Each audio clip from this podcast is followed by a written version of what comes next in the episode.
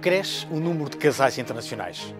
A mobilidade dos cidadãos europeus, a liberdade de circulação dentro dos espaços Schengen e as novas tecnologias da comunicação e a globalização ajudam a multiplicar as relações pessoais entre pessoas de nacionalidades diferentes.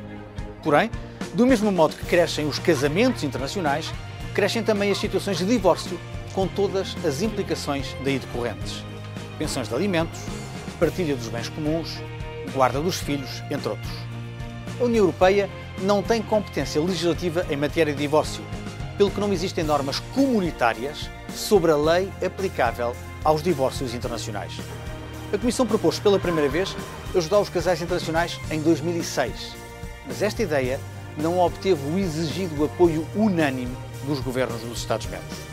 Pela primeira vez na história da União, 15 Estados-membros utilizaram o chamado processo de cooperação reforçada, previsto nos Tratados Europeus, para permitir a um número de Estados-membros aprofundar a sua integração sem ter de envolver todos os Estados da União.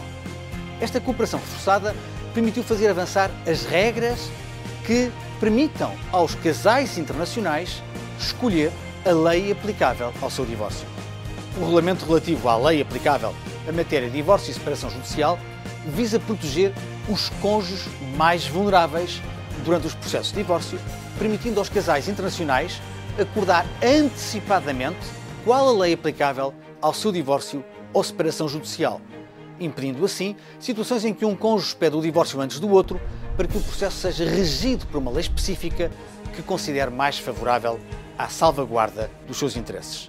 Na ausência de acordo entre os cônjuges, os juízes disporão de uma fórmula comum para decidir sobre a lei nacional aplicável. O regulamento proporciona, assim aos casais, uma maior segurança jurídica, protegendo também os cônjuges e os filhos de procedimentos complicados, morosos e dolorosos. Estas normas aplicam-se em Portugal, na Alemanha, na Áustria, na Bélgica, na Bulgária, na Eslovénia, em Espanha, em França, na Itália, na Letónia, na Lituânia, no Luxemburgo, na Hungria, em Malta e na Roménia.